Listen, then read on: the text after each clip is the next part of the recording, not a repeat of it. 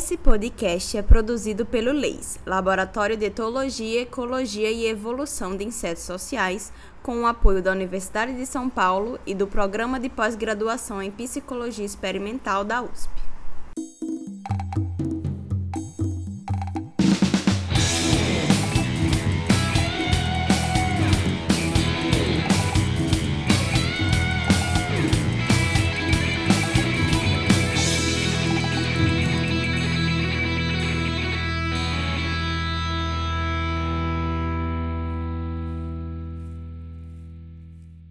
Saudações ouvintes, esse é mais um episódio do podcast Atenção do Formigueiro. Dessa vez falaremos sobre sistemas de navegação em insetos sociais, ou seja, como que esses insetos se localizam no ambiente em que eles vivem. E para falar sobre esse tema muito interessante, eu chamei dois convidados, o Vincent e o Michel. O meu nome é Vincent Focassier, trabalho em Toulouse, França.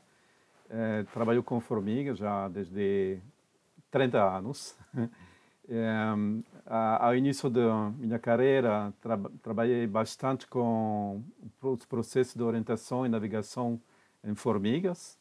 E depois uh, mudei um pouco para uh, o estudo dos comportamentos coletivos, uh, especialmente um, os processos de forajamento, como as formigas coletam a comida fora do ninho, mas isso também inclui o processo de orientação, porque quando a formiga vai embora para coletar a comida, ela precisa voltar.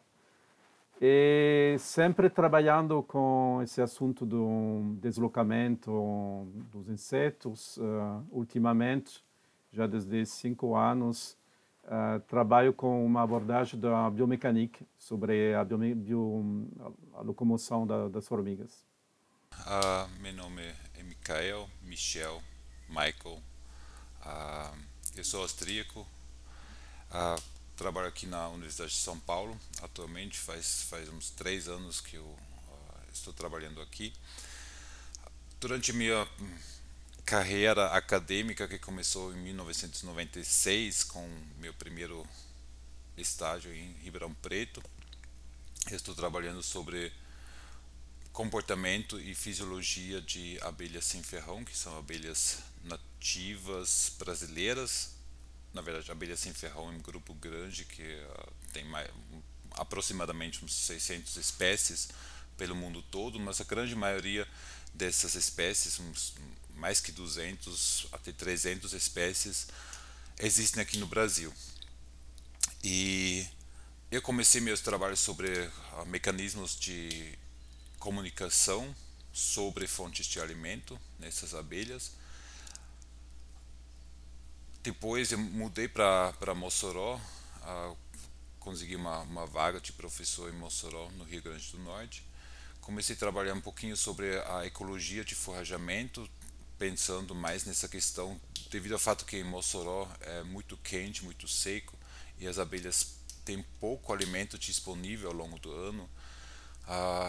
Trabalhando trabalhei nessa questão em como as abelhas conseguem sobreviver nessas condições climáticas extremas para abelhas sociais, né? Porque as abelhas sociais, como também uh, outros insetos sociais, eles têm esses ninhos permanentes e eles precisam fornecer tanto comida como também uh, abrigo o tempo todo para essas essas colônias. Então nessas nessas situações extremas no Rio Grande do Norte trabalhamos bastante nessa questão como as abelhas conseguem sobreviver nessas condições, visto que eles têm comida por pouco tempo ao longo do ano. Voltei para São Paulo. Aqui em São Paulo estou estudando atualmente mais em questões climáticas, sobre as uh, questões como as, as temperaturas estão influenciando a fisiologia e o comportamento de, de abelhas ao longo desse meu, meu, meu trajeto, que tão, são também quase 30 anos agora já, ah, também trabalhei em algumas partes sobre ah, comportamentos de orientação, como as abelhas se orientam para achar uma fonte de alimento.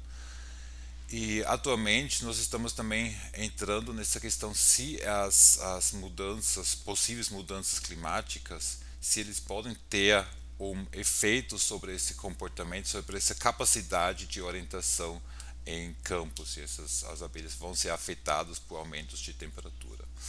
Então, essas são as. Uh, durante o meu mestrado, doutorado, trabalhei um pouquinho nessa, nessa linha de, de orientação e agora estou voltando para essa linha de orientação, mas em outras, com outro ponto de vista, como as, as mudanças climáticas possam afetar esse, essas, essas capacidades cognitivas das abelhas.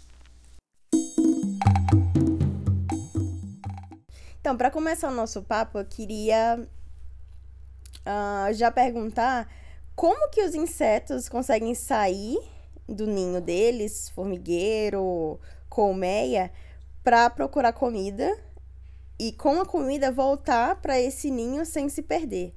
Se eles usam algum tipo de pista e que pistas seriam essas? Na verdade, tem muitas formigas uh, que usam trilhas químicas para voltar ao ninho.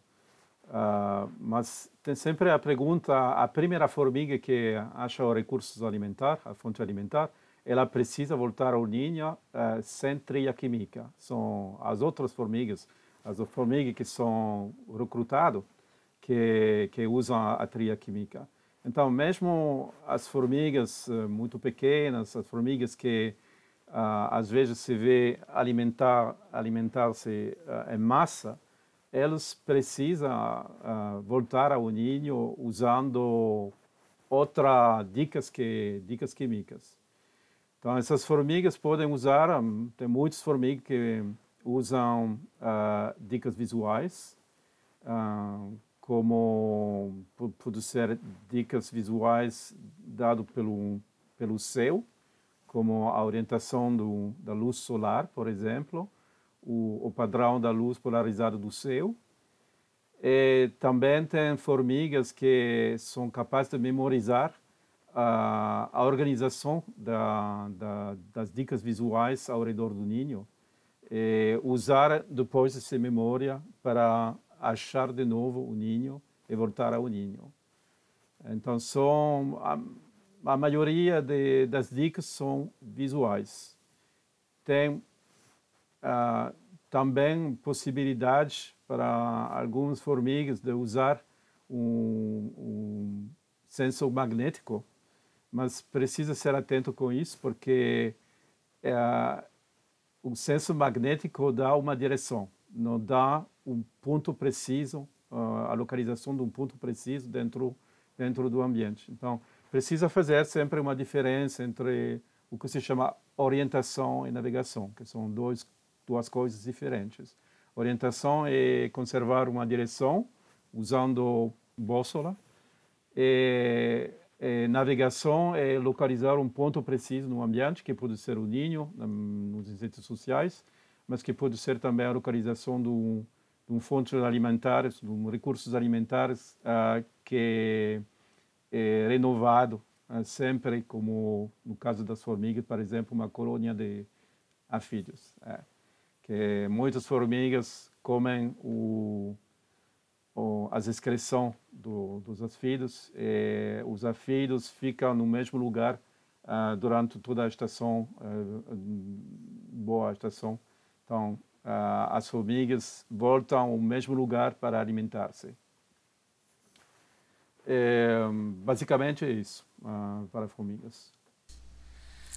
É, agora, em abelhas, afinal das contas é inicialmente parecido, né? Porque as, a primeira abelha que vai sair para procurar buscar alimento, ela também não tem ainda uh, pistas ou informação social sobre uma determinada fonte de alimento. Então ela vai sair do ninho sem informação basicamente nenhuma para onde ela vai. Então ela vai pegar primeiramente ah, informações químicas, cheiros pelo ar, que ela vai, vai, vai usar essas, esse cheiro para procurar a fonte de alimento. Às vezes essas, esses cheiros são uh, ela já conhece esses cheiros, então, por exemplo, se um, uns dias anteriores ela coletou numa determinada fonte, ela lembra desses cheiros e ela vai em busca desse determinado cheiro. Uh, alguns cheiros, por, uh, por outro lado, algumas uh, substâncias químicas, elas elas causam um comportamento inato, então elas atraem, são atraentes naturais para as abelhas. Tá? Então tem uns buquês florais que algumas substâncias químicas eles vão atrair essas abelhas, porque senão a abelha nunca vai achar uma nova fonte, sempre vai só utilizar a memória olfativa dela para achar uma fonte de alimento.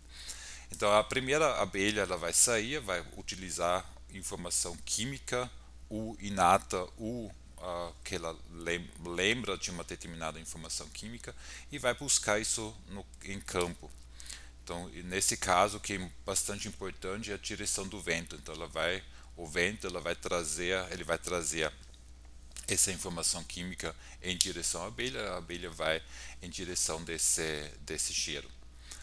Encontrando essa fonte de alimento, agora, ao longo do caminho, para chegar nessa fonte, ela também, essa abelha, ela utiliza muito, ou ela aprende muito essas pistas visuais ao longo do caminho.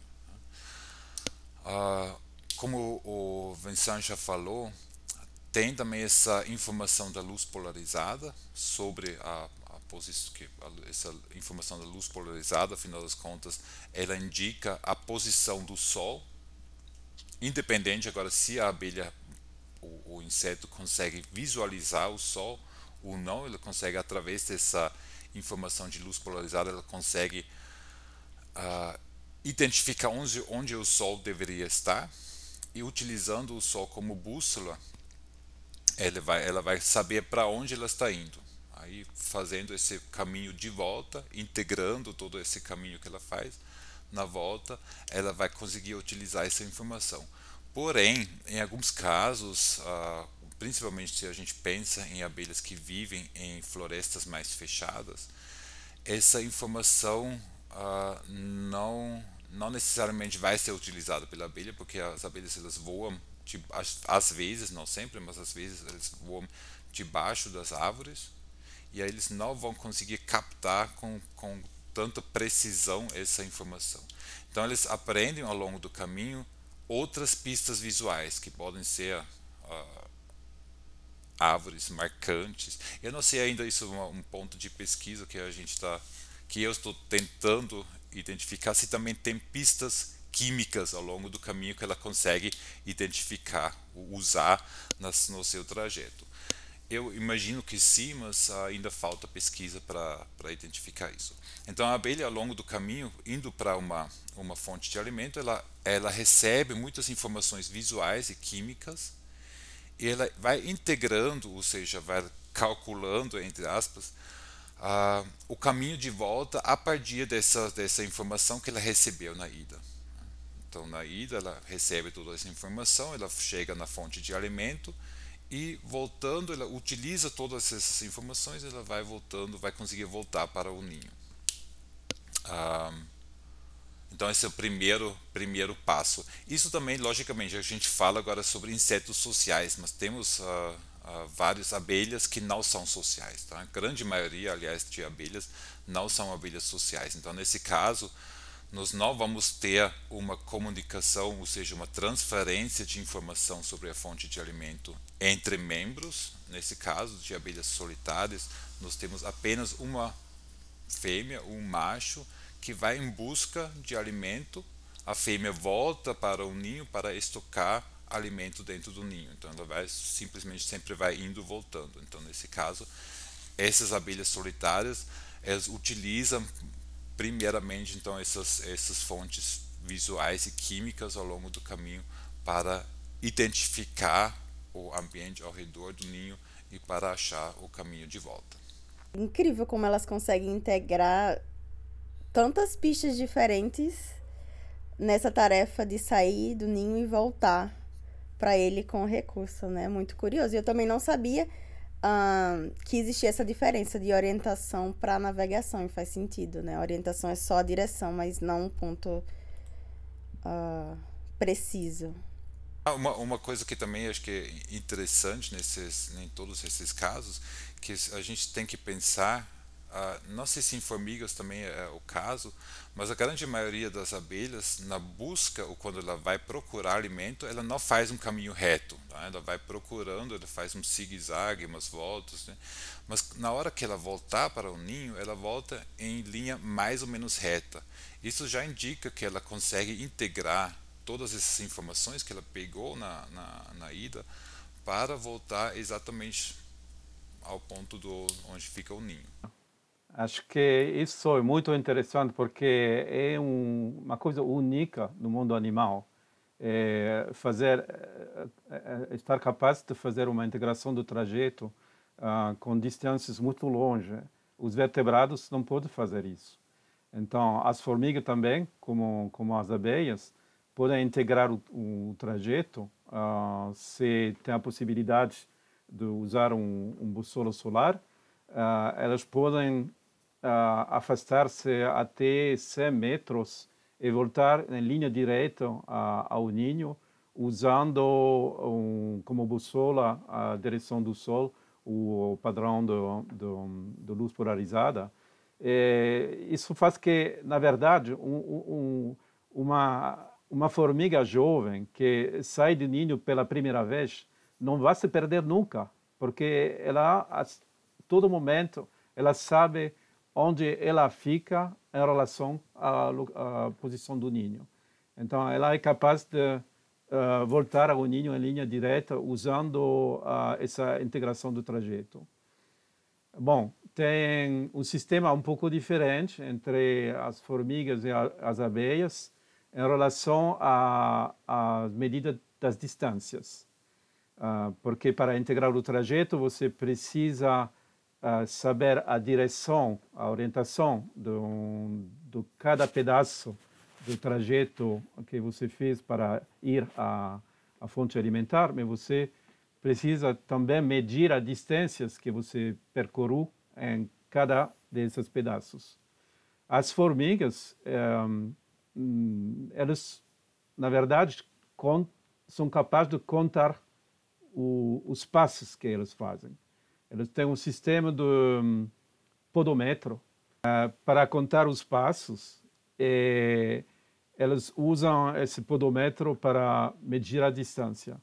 Então, sabendo a direção e a distância percorrida em cada pedaço do trajeto de, para ir à, à fonte do alimento, elas são capazes de integrar todos esses pequenos vetores para uh, ir em linha direta para voltar em linha direta ao ninho.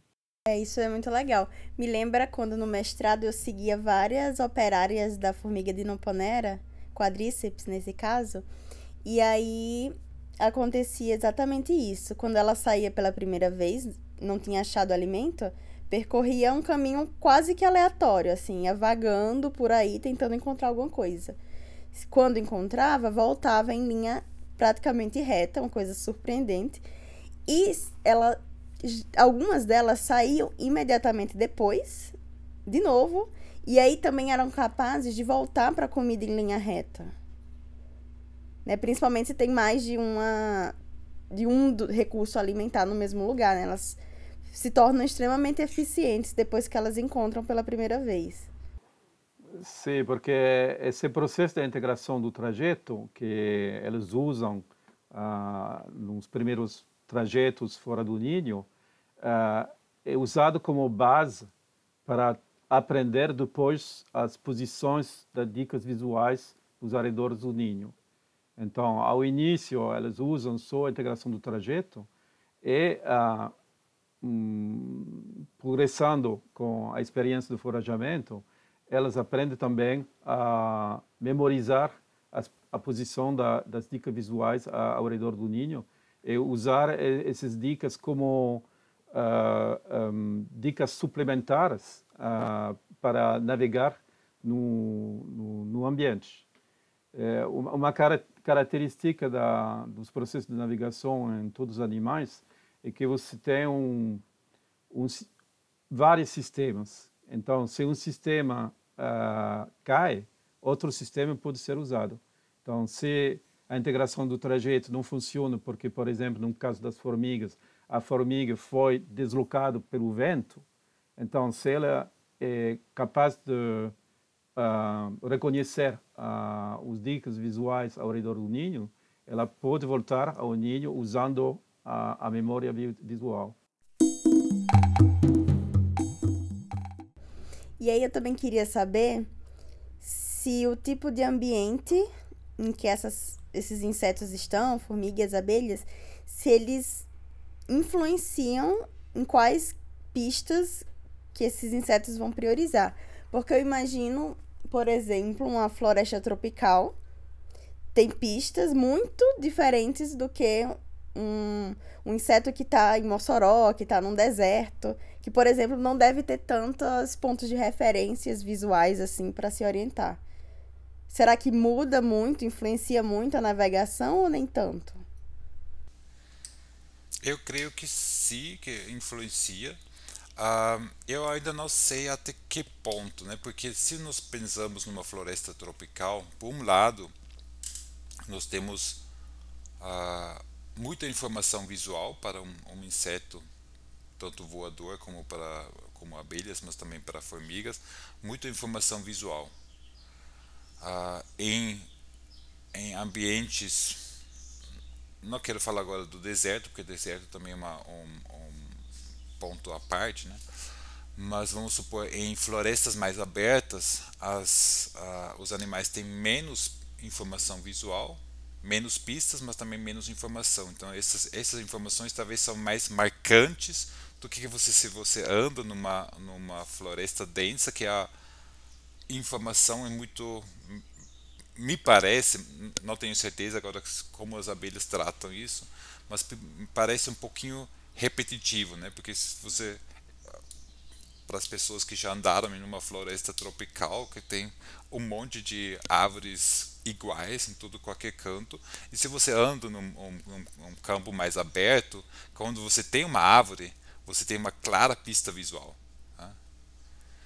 ah, eu creio que eles utilizam essa informação de forma diferente mas eu ainda não sei como tá então são, são coisas que eu pretendo estudar, mas assim, ah, por enquanto não achei o, o tempo de, de, ir mais a fundo nisso. Ainda mais que nos, nas abelhas uh, sem ferrão, nós temos estratégias de comunicação diferentes. A gente vai falar mais para frente sobre isso.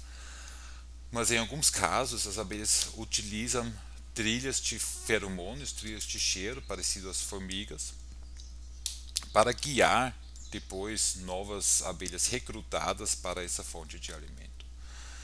Ah, pode ser que esses, essas trilhas de feromônios surgiram em ambientes mais fechados, onde nós temos menos, onde temos muita informação, tanto visual como olfativa no ambiente, e para guiar, para direcionar essas, essas recrutas para uma determinada fonte, talvez por causa disso surgiram, evoluíram essas trilhas de cheiro. Em outros casos, quando o ambiente, igual em, em, em florestas temperadas, né, ambiente mais aberto, uh, onde as, as fontes não são tão abundantes, porque na, na floresta tropical nós, o que nós também temos que pensar que temos muitas fontes simultâneas abertas para tanto para abelhas possivelmente também para formigas e às vezes, para uma colônia faz sentido mandar todo mundo para uma determinada fonte. Às vezes não faz tanto sentido, né? Se você pensa que uh, não sei se vocês já já passaram em uh, floradas de pitanga que tem um cheiro muito forte. Pitanga tem flor de pitanga tem um cheiro muito forte. Eu consigo sentir o cheiro de pitanga a 20, 30 metros. Imagina uma abelha que tem um senso olfativo muito mais refinado do que meu. Então, nesse caso, para que eu vou precisar mandar uma a todo a, a pitanga, ela tem florada em massa, ou seja, quando uma árvore de pitanga está em flor, todas as árvores no, no, numa comunidade de plantas vão estar em flor no mesmo tempo. Então, nesse caso, não faz sentido mandar todo mundo da colônia para uma determinada árvore, porque nós temos milhares de árvores em volta onde as abelhas podem se uh, onde pode escolher. Então, nesse caso, não faz sentido usar essas trilhas de cheiro para mandar essas abelhas para uma determinada fonte, mas nesse caso as abelhas utilizam simplesmente essa informação de cheiro que voltou para a colônia sobre a pitanga para ir para qualquer uma dessas milhares de árvores de pitanga ao redor. Então acho que os, o ambiente influencia sim de alguma forma os métodos não apenas de orientação, mas também de comunicação que, as, que os, os animais desenvolveram. Sim, nas formigas também o ambiente hum, uh, claramente uh, um, tem uma influência muito grande no, no processo de navegação usado pelas formigas. Em ambientes abertos, por exemplo, as formigas podem usar o, o panorama, a imagem do panorama, quer dizer, são dicas visuais distantes que formam um panorama e dentro desse panorama a formiga pode localizar a posição, a direção do, do ninho ou de uma fonte, uma fonte alimentar. No caso de ambientes fechados, como as florestas tropicais, o que se vê em muitas formigas, muitas formigas, é que cada indivíduo, eh, especialmente nas formigas como punerina, que tem colônias pequenas, é onde o forajamento não é um forajamento de massa, mas é um forajamento individual. Cada formiga tem a sua rota particular. É, uh, vai sair do ninho seguindo uma, um caminho particular dentro do, da floresta, no chão da floresta ou mesmo na vegetação, por, por, pelo, pelas formigas arboreais uh, vai usar, na verdade, um, uma, uma memória que é organizada em forma de sequência de imagem para chegar até o fim da rota, onde ela busca para uh, insetos, porque a maioria dessas ponerinas são, são predadores o que quero dizer que que o Michel dizia ah, todos os árvores são os mesmos, mas isso é para nossos olhos. Uh, talvez pelas formigas ou pelo índio as coisas são diferentes. É, o que parece para você a mesma, o mesmo tipo de árvore, o mesmo árvore, para o índio ou para uma formiga pode ser bem diferente. É, é, é, às vezes é difícil imaginar o que o que pode ser a visão do, do inseto é, é o que chama a atenção do, do inseto pode ser diferente do que chama a atenção do, da, do nosso. Então, tem claramente uma estratégia de navegação diferente uh, em função do, do ambiente, se é um ambiente aberto, onde tem a possibilidade de usar uma bússola solar, uh, ou se um ambiente fechado, e também se, por exemplo, o forajamento ocorre à noite ou dia, também são uh, estratégias que a estratégia da navegação que vão ser usadas vão, vão ser diferentes. Faz todo sentido. E é muito muito legal que é flexível, né? Elas acabam utilizando as pistas mais confiáveis a depender das condições do ambiente naquele momento. Já entrando nessa parte da comunicação que o Michel uh, citou brevemente, eu também queria saber sobre isso, né? Todas, todos os insetos, eles transmitem essas informações para o grupo uh, sobre a localização do alimento ou de outro recurso interessante. E se é, eles fazem isso sempre usando trilhas de feromônio, né? Pistas químicas. Começar aqui com as, com as abelhas. O Vincent vai falar depois sobre as formigas. Nas abelhas ah, sociais, agora de novo falando que a grande maioria das abelhas não são sociais, tá? Então as abelhas sociais que têm ah, ninhos, nas abelhas sociais o que, que nós estamos encontrando que a, a abelha a primeira abelha que acha uma fonte de alimento, ela vai voltar ao ninho com esse alimento. E esse alimento ele traz informação, tá? mesmo se a, a abelha em si às vezes não faz sinais de recrutamento, tá? as abelhas dentro do ninho eles vão conseguir receber informação através do, do alimento que a abelha vai é, através do alimento que a abelha vai trazer. Porque esse alimento, ela tem, esse, esse alimento tem um determinado cheiro.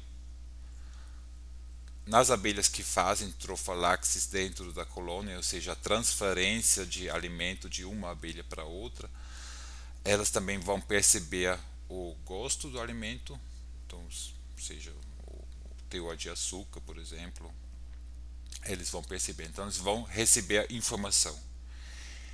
Essa informação básica que as, as abelhas sociais recebem, elas possam agora utilizar para ter, por exemplo, o cheiro.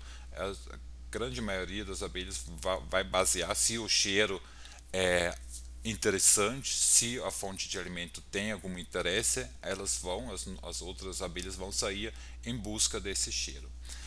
Nas abelhas sociais, na grande maioria estudado, também existem agora sinais de recrutamento, ou seja, a abelha ela volta para dentro do ninho e ela faz propaganda caso que essa fonte de alimento é caso que a abelha considera entre aspas considera essa essa fonte de alimento como valiosa rentável ela vai produzir sinais de comunicação. Nas abelhas sem ferrão e nas abelhas mamangavas, que são os bombini, o grupo bombos, eles produzem, uh, produzem uh, vibrações quando eles voltam para dentro do ninho. Né? Então, eles fazem vibrações torácicas, chamados às vezes de sons, e esses sons eles alertam as outras abelhas que entrou alguma coisa preciosa para dentro da colônia. Então esses, esses sons eles vão atrair agora novas uh, abelhas do ninho para essa forrajadora e essa forrajadora vai transmitir com mais facilidade agora o cheiro, o gosto da, da, da comida para os outros. Caso que uma abelha nova se interesse nessa, nessa informação, ela vai sair do ninho. Então nesse, nesse ponto agora vai ser, vai ser diferente entre vários grupos de abelhas. A grande maioria das abelhas sem ferrão que a gente conhece, eles não fazem trilhas de cheiro. Ou seja, essa abelha que recebeu essa informação sobre o gosto, sobre o cheiro da comida, ela vai utilizar apenas essa informação para encontrar essa, essa fonte de alimento. E como eu disse que várias abelhas, as abelhas às vezes elas voam a distâncias muito grandes, algumas, alguns quilômetros, Outras elas ficam em, em a distâncias mais próximas ao ninho, uns 200, 300 metros, e cheiro às vezes, ah, dependendo do, da situação do vento, logicamente, ela vai, ele vai ser espalhado pelo ambiente, então utilizando apenas o cheiro, as abelhas normalmente eles vão conseguir achar uma determinada fonte de alimento. Algumas espécies, aliás, alguns gêneros de, de abelhas sem ferrão, eles utilizam trilhas de feromônio, como eu já, já tinha falado anteriormente. Esses feromônios, a, a abelha escoteira, que é aquela que encontrou essa fonte de alimento, quando ela, ela estima que essa, essa fonte vale a pena para ser exploitado pelo, por um grupo, ou seja, tem que ser uma fonte de alimento bastante rentável, com bastante flores ou com bastante, uh, bastante alimento para guiar um grupo inteiro para esse, esse alimento. Então, se ela percebe que essa fonte de alimento vale a pena, na volta, não na primeira volta para o ninho, mas depois de duas, três viagens para essa fonte de alimento, ela vai depositar na volta feromônios ao longo do caminho, que pode ser em vegetação, em pedras, em qualquer coisa. E o grupo das abelhas que foi recrutada dentro da colônia, através desses, desses, uh, desses sons, dessas vibrações, elas vão guiar, eles vão seguir agora essa, essa trilha de feromônios até chegar nessa fonte de alimento. Nesse caso, o que, que vai, acontece normalmente que né, essas, essas abelhas que utilizam esses, essas trilhas de cheiro, feromônios, eles têm um recrutamento que a gente também chama de recrutamento em massa, que muitas abelhas dessa colônia elas vão chegar num determinado ponto final, num determinado fonte, numa determinada fonte de alimento. Né? Elas vão ignorar todas as outras fontes ao redor, elas vão direto, direto para uma determinada fonte. Nesse caso, o que vai acontecer? Que tendo muitas dessas, dessas abelhas de uma colônia numa determinada fonte, pode ser que outras abelhas simplesmente desistem dessa fonte devido ao fato que tem muitas outras abelhas lá. Então, isso é uma dominância do, numérica numa determinada fonte de alimento, mas também pode ser que essas abelhas, dependendo agora da espécie, defendem essa fonte de, de maneira agressiva contra outras abelhas. Então, essa, esse recrutamento em massa tem vantagens devido ao fato que, que eles conseguem agora dominar uma fonte de alimento numericamente, ou em algumas espécies vão até defender essa fonte contra outras abelhas. Né? Mas esses trios de feromônios elas são não muito comuns nas abelhas sem ferrão. Tá? As trios de feromônios não existem em, pelo menos não são conhecidos em mamangavas, no grupo Bombini, que tem os, as mamangavas elas têm por volta de umas 300 espécies pelo, pelo mundo, também então um grupo grande. E nas, no grupo das, das abelhas melíferas, a Pine, também temos, onde tem umas 11 espécies mais ou menos no mundo inteiro, também não são conhecidos trilhas de feromônios. Tá? Então eles utilizam outras, outras estratégias para indicar uma posição de uma fonte de alimento.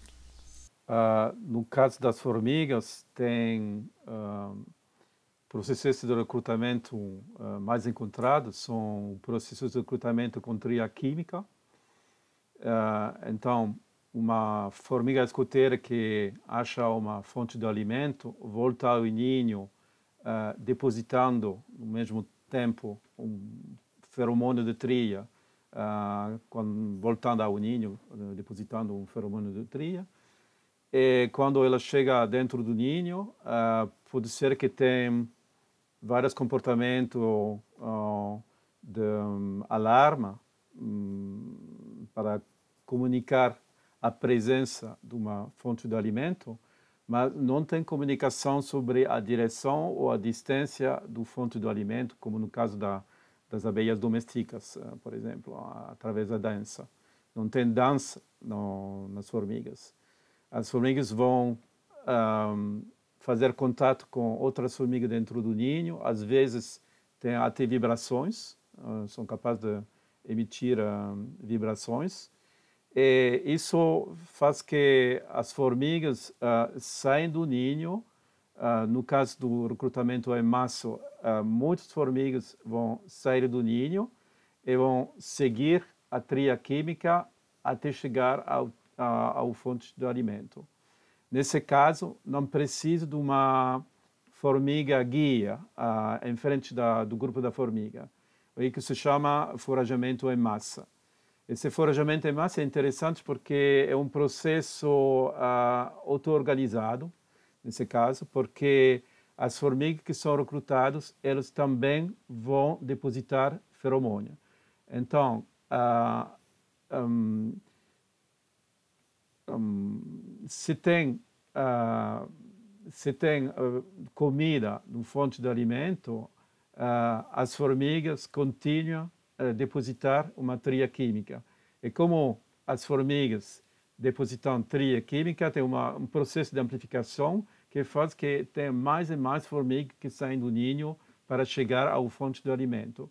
E quando o fonte de alimento inicia a acabam, acabar, as formigas param de depositar a tria de feromônio. E como a tria de feromônio tem menos tria de feromônio, porque também a tria de, fer de feromônio se evapora, uh, tem menos formigas que saem do ninho, o que é bom porque não tem comida ao fim da tria. Então, esse é, é um processo adaptativo, né? Uh, na verdade. E outro uh, sistema de recrutamento que tem nas formigas. É um recrutamento que se chama recrutamento em grupo.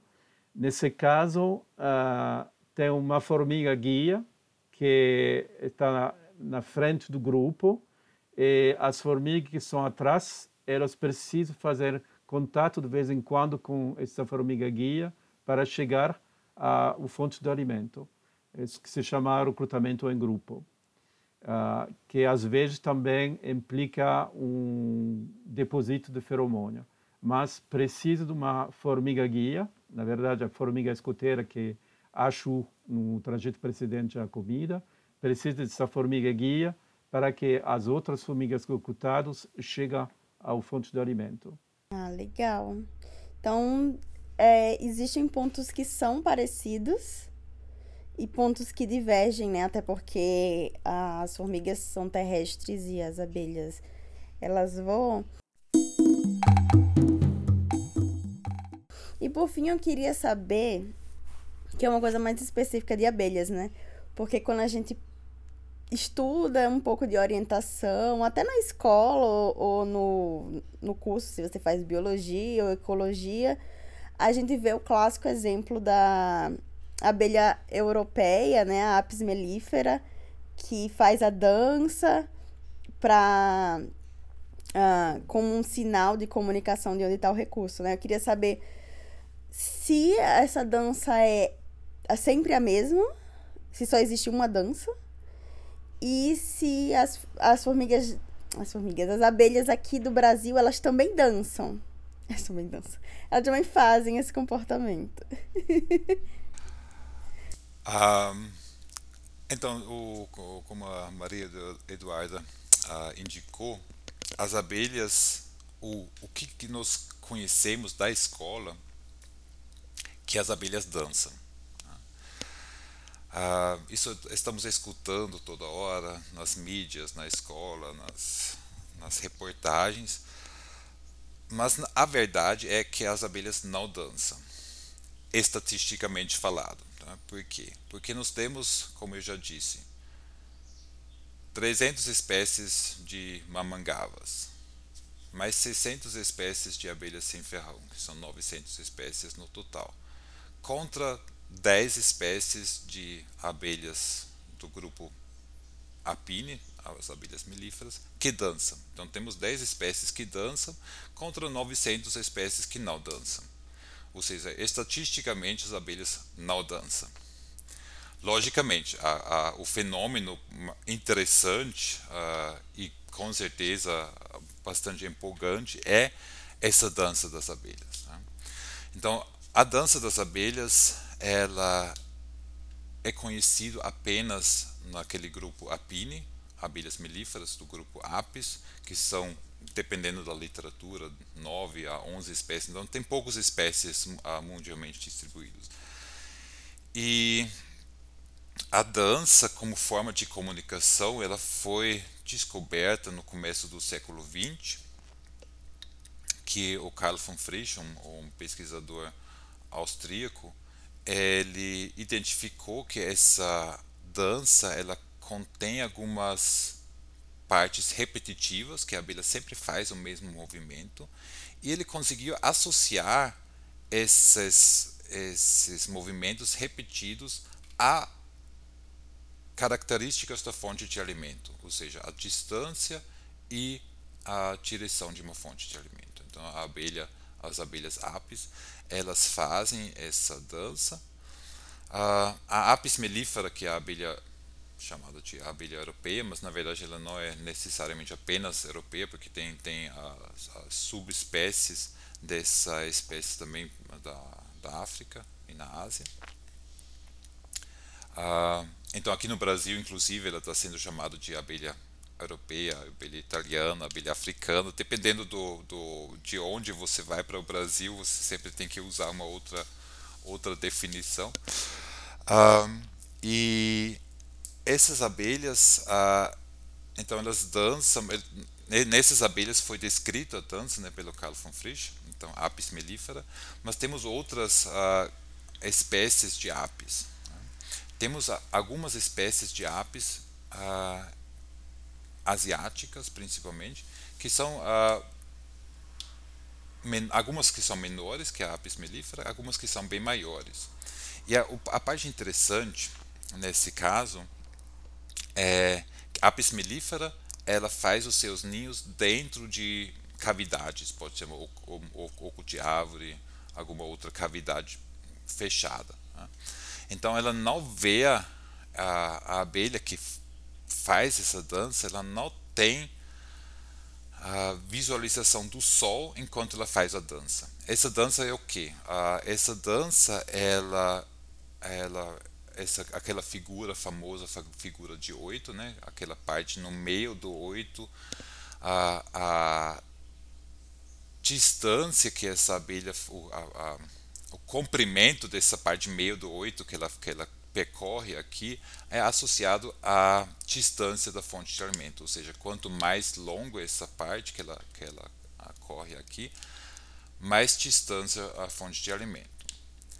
A orientação agora dessa, dessa dança, ou seja, nesse caso as abelhas apis mellifera eles fazem coisa bastante interessante, eles transformam a informação visual que elas que elas uh, pegaram ao longo do caminho para a fonte de alimento sobre a posição do Sol, que é uma informação horizontal, basicamente, para onde eles estão indo, eles transformam isso em uma informação vertical, porque as, as abelhas apis mellifera elas têm seus favos, uh, seus favos verticais, então elas estão dançando não na horizontal, mas na vertical. Então elas estão transformando esse ângulo que a, a fonte de alimento tem uh, em relação à posição do Sol, eles transformam isso em um ângulo relativo ao vetor gravitacional, então para baixo.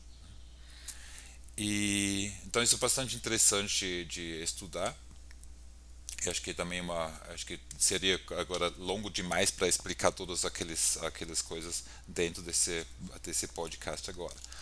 A parte interessante agora é que temos alguns, algumas espécies asiáticas menores e maiores, que a apis mellifera, que não fazem seus ninhos dentro de cavidades. Então eles têm uma, uma visualização do sol enquanto eles fazem a dança.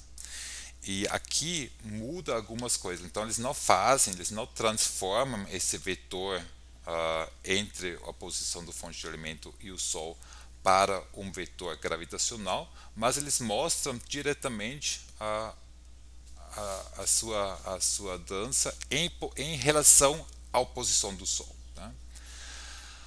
Um, então, a, a, sua pergunta, Duda, se todas as abelhas fazem a mesma dança, assim, primeiro, estatisticamente elas não dançam, mas as abelhas que dançam também não fazem todas a mesma dança, devido ao fato que a condição da, do ninho delas é diferente. Tá? Então, as abelhas que fazem ninhos dentro de cavidades que não têm uma visualização do sol direto enquanto elas fazem a dança, elas fazem uma dança de forma diferente do que as abelhas que conseguem visualizar o sol enquanto estão dançando. Tá? Então, uh, e nessa, nesse caso dessas danças da, das, das, abelhas em aberto, principalmente a Apis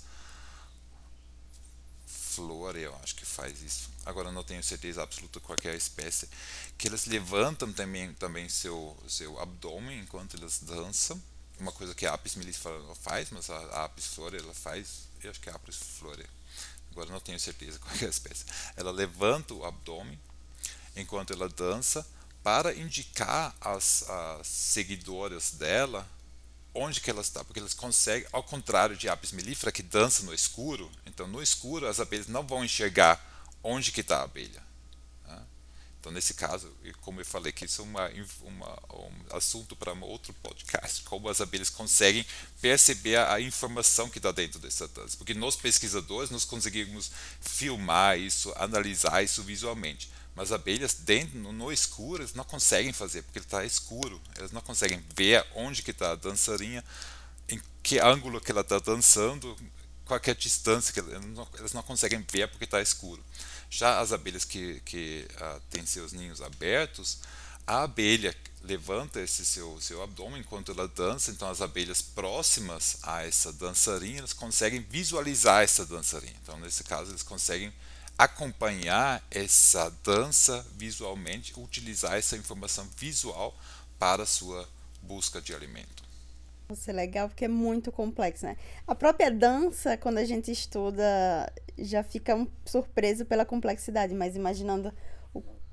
que tem espécies de abelhas, a maioria, que faz outras coisas.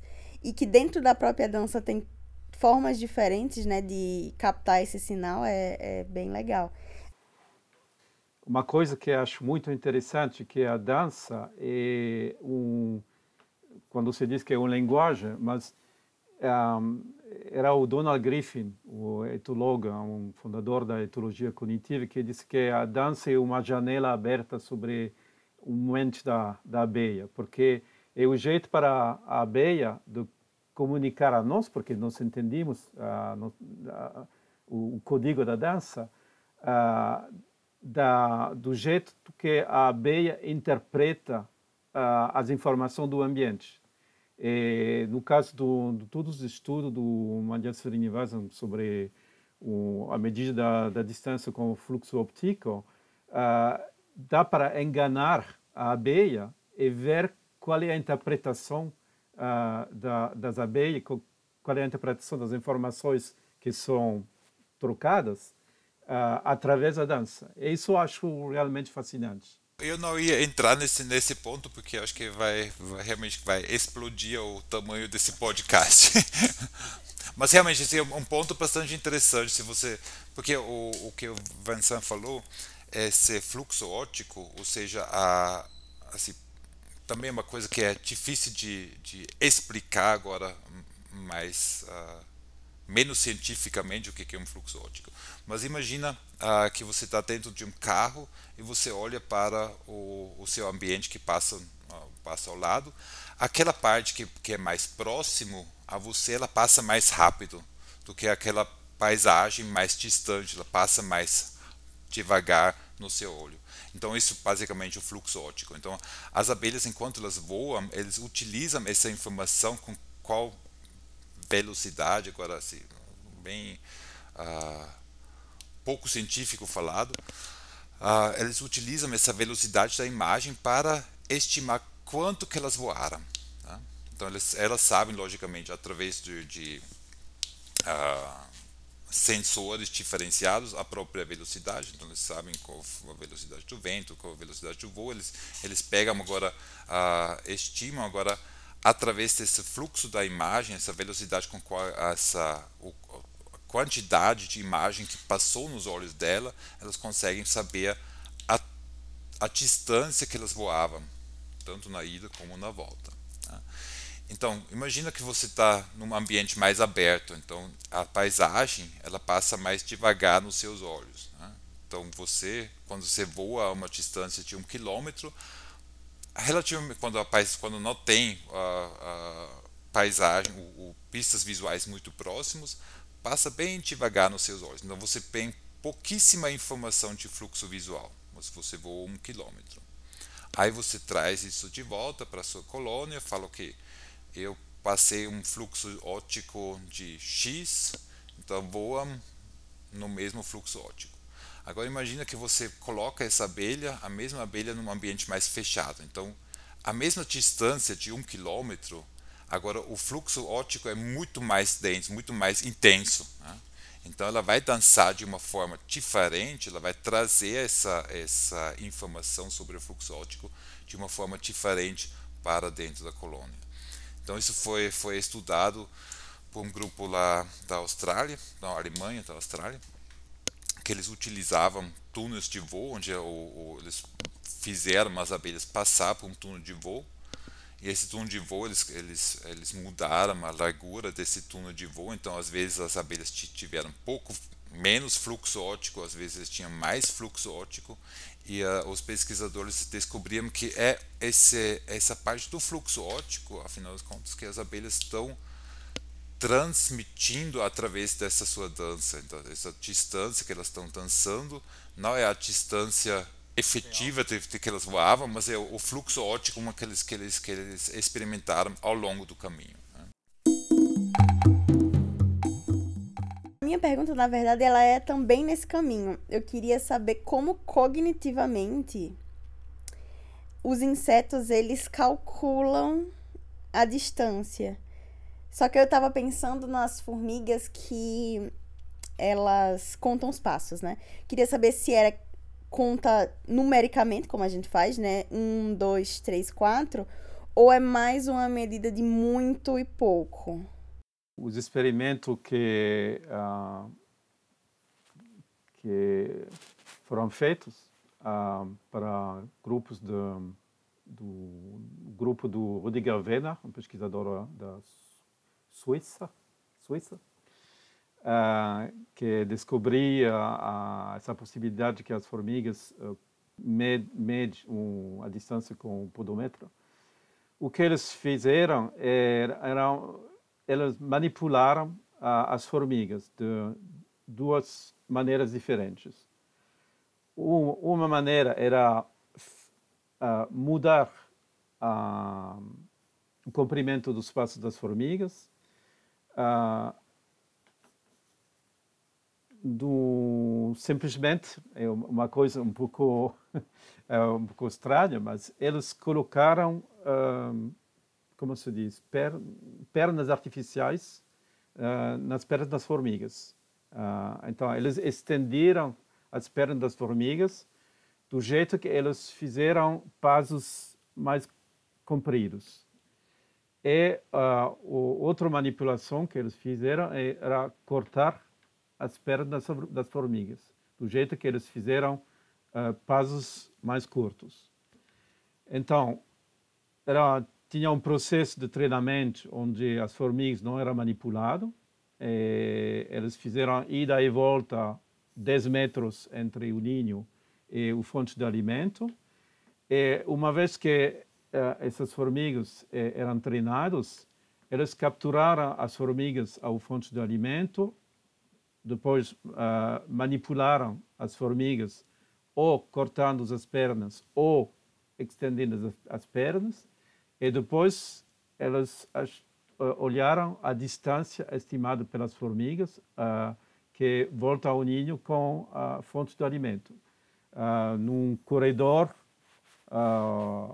outro corredor onde não tem a posição do ninho. E desse jeito eles viram que, na verdade, o número de passos uh, onde as formigas iniciaram a busca do ninho era o número de passos que as formigas fizeram na ida entre o ninho e a fonte de alimento. O que quer dizer que eles têm um processo para contar o número de passos. Não é mais ou menos, mas é uh, mais ou menos o número exato de passos que precisa para uh, voltar ao ninho. Uh, era muito, muito legal esse trabalho, é muito esperto também. É, é, muito delicado também, porque você precisa imaginar estender as pernas das formigas. É, deve ser uma coisa bem, bem delicada. Né? se você precisa gruar uh, perna de pão às pernas das formigas é uma coisa bem delicada. Mas era um experimento muito legal uh, para mostrar que a, as formigas, na verdade, eles contam os passos, eles usam o número de passos para iniciar a busca do, do ninho.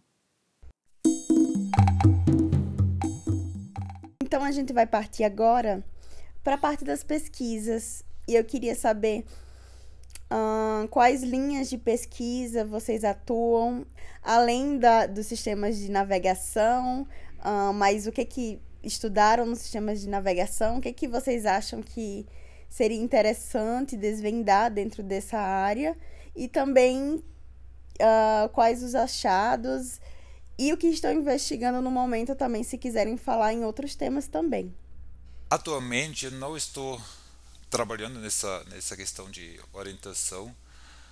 Uh, também acho que não na parte de comunicação, porém, agora vem o colégio, porém, porém são temas muito interessantes que eu quero muito investigar em um futuro próximo. Tem várias perguntas associadas ao sistema tanto de orientação como de comunicação que precisam ser estudado em mais detalhe como eu falei no início, uh, frente às mudanças, possíveis mudanças climáticas. Né? Se a gente pensa nessa situação de, de trilhas de feromônios que algumas abelhas sem ferro fazem, né?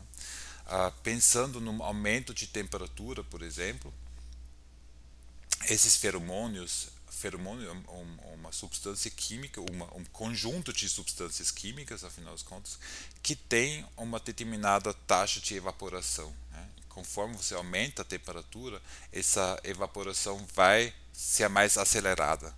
Né?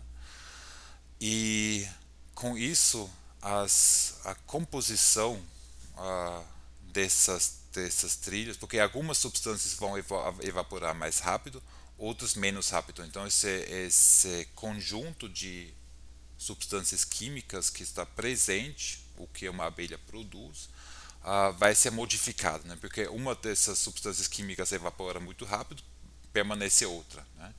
Uh, e como as mudanças, uma, um possível aumento de temperatura vai influenciar a eficiência dessas trilhas de cheiro, porque as abelhas elas uh, adaptaram ao longo do, do, da evolução, elas evoluíram, desenvolveram esses, esses feromônios para seus fins atuais de a, a achar essa, essa fonte de alimento. Ah, nas condições climáticas ao longo do tempo, ajustado às condições climáticas ao longo da evolução. Se a gente aumenta agora rapidamente, ou se acontecem aumentos rápidos de temperatura conforme tem esse aquecimento global, essas trilhas de cheiro talvez não vão ser mais tão eficientes quanto eles costumam ser atualmente. Né? Então pode ser que ah, essas, essas mudanças de temperatura tenham uma influência nas trilhas de cheiro. Outra coisa que é muito importante ou interessante de estudar, uma coisa que o Vincent falou ah, na fala dele, essa essas, essa, que as abelhas também utilizam informações diferentes ao longo do seu caminho e eles quando falta uma informação elas utilizam um outro tipo de informação que elas também uh, normalmente eles não utiliz, utilizariam mas elas memorizaram. Então nós fizemos já vários testes infelizmente uh, parei com esses, essas pesquisas com abelhas que fazem suas trilhas de cheiro né? e aparentemente, até essa abelha que faz sua trilha de cheiro, ela utiliza seu próprio cheiro na ida e na volta depois. Né? Mas ela também aprende aquele fluxo óptico. Né? Então, na falta de cheiro, ela primeiro, o que, que ela vai fazer primeiro? Ela vai procurar pelo cheiro. Não achando o cheiro, ela vai retomar essas informações visuais que ela aprendeu. Então temos umas informações primárias, aquela que ela vai utilizar primeiro, que vai ser o cheiro, e tem informação secundária que ela também aprendeu ao longo do caminho, que ela não necessariamente utiliza, mas ela consegue utilizar como um sistema de backup para achar, reachar essa fonte de alimento. Então isso também é uma coisa interessante de que eu quero estudar. E também já tenho algumas, algumas pesquisas em, em, que eu já fiz um tempo atrás, que eu queria retomar essas pesquisas. E um terceiro grupo de, de pesquisas que eu estou pensando em fazer, já faz muito tempo também, é a utilização de pistas visuais das, nas abelhas, porque eles, elas utilizam muito pistas visuais para detectar o, o ponto final de uma fonte de alimento. Né? Então, por exemplo, se você eu, fiz uh, experimentos dentro de um túnel de voo, se você coloca dentro do de um túnel de voo uma, uma fonte de alimento que a abelha não consegue visualizar muito bem, porque ela é muito pequena, né? então ela usa, utiliza primeiramente esse fluxo óptico para achar essa fonte de alimento. Isso são, também foram feitos com apis mellíferas, mesmos mesmos estudos ou estudos parecidos. Agora, se você coloca uma pista visual clara, um rolo de papel amarelo dentro desse túnel de voo, a abelha vai usar primeiramente esse, essa pista visual para detectar a fonte de alimento. Como as, as outras abelhas utilizam o cheiro como, como informação primária, elas vão utilizar essa pista, não o fluxo óptico. Eles vão ainda aprender esse fluxo óptico, mas eles vão utilizar primeiramente essa, esse rolo de papel amarelo dentro do, do, do, do túnel de voo. Ah, então, nesse caso, eu queria saber quantas pistas visuais elas precisam, quantas, quantas elas conseguem aprender ao longo do caminho, se é apenas a última pista que é importante para determinar a fonte de alimento, ou se é, é a sequência de pistas visuais ao longo do caminho que fazem com que ela aprenda esse, esse, essa posição final. Então, são, são questões que eu estou pensando em realizar no futuro próximo, mas como eu mudei recentemente para São Paulo, comecei recentemente aqui, ainda não comecei esses estudos, ainda mais que a pandemia atrapalhou um pouquinho essas pesquisas. É, do nosso lado, o que estamos fazendo uh, ultimamente, nesses quatro, cinco últimos anos, estamos tentando, estudando o deslocamento das formigas com uma abordagem de biomecânica, quer dizer, uh, tentar medir um, um, as forças que, que as formigas um, exercem no, no chão quando eles se deslocam e também entender como, por exemplo, uma formiga que está carregando uma, um objeto, uma presa, um, um semente, é capaz de uh, conservar sua balança uh, quando ela caminha. Então, isso, para fazer isso, precisa firmar as formigas uh, com câmera macro e depois analisar como as formigas colocam as pernas no chão para conservar o equilíbrio quando ela tem uma carga entre os mandíbulos, porque na maioria dos casos eh, a carga pode ser bem grande.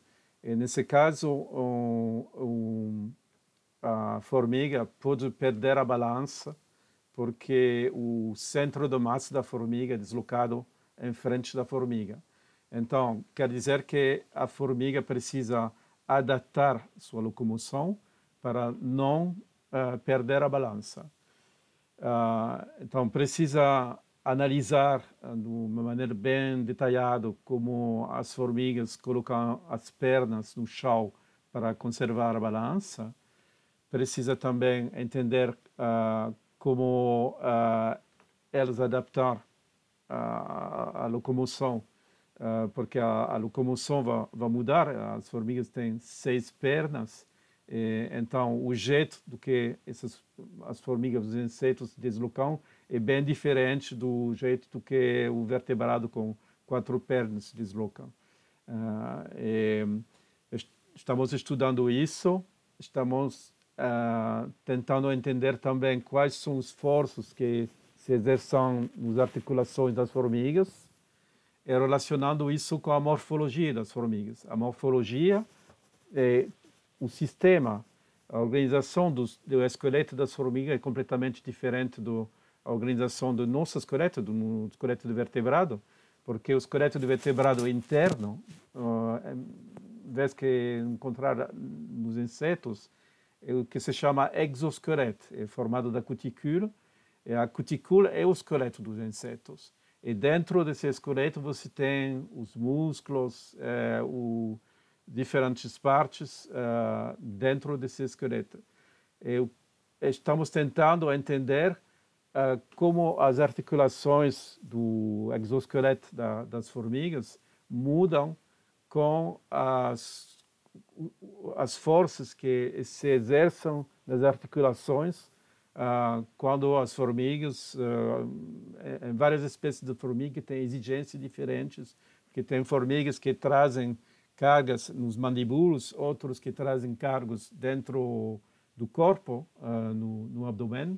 Então, comparando várias espécies de formigas, que se chama morfologia funcional, para entender como o esqueleto da exoesqueleto das formigas evoluam diferentemente uh, com as exigências do, do, da, da espécie. E também o que queremos fazer, iniciamos uh, esse trabalho no ano passado, agora que temos os, todos os instrumentos para fazer isso, é estudar a gasta de energia das formigas, uh, medindo o metabolismo com um instrumento que se chama respirômetro uh, para um, entender se uh, uma formiga, por exemplo, que está trazendo uma carga, gasta mais energia do que uma formiga sem carga, e até que ponto a formiga pode trazer um, uma, uma carga com uma distância muito, muito longa. então, estamos no momento estamos tentando fa fazer esse tipo de, de medida e ver também qual é a influência da dieta das formigas uh, sobre essa gasta de energia. Dá para alimentar as formigas com dieta artificial uh, e balançar as várias componentes da, da, dieta e ver se como as formigas uh, podem resistir a uma gasta de energia importante eh, que ocorre quando eles estão deslocando a, com, com uma carga. É isso que estamos fazendo ultimamente.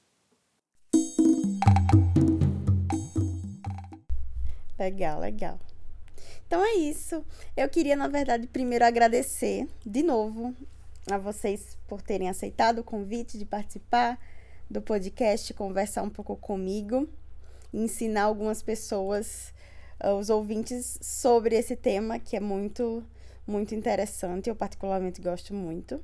Se os ouvintes querem saber um pouco mais sobre comportamento de formigas, podem seguir o Instagram do Leis, que é leisusp.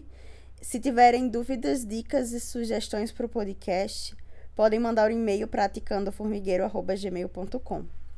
É isso e até breve.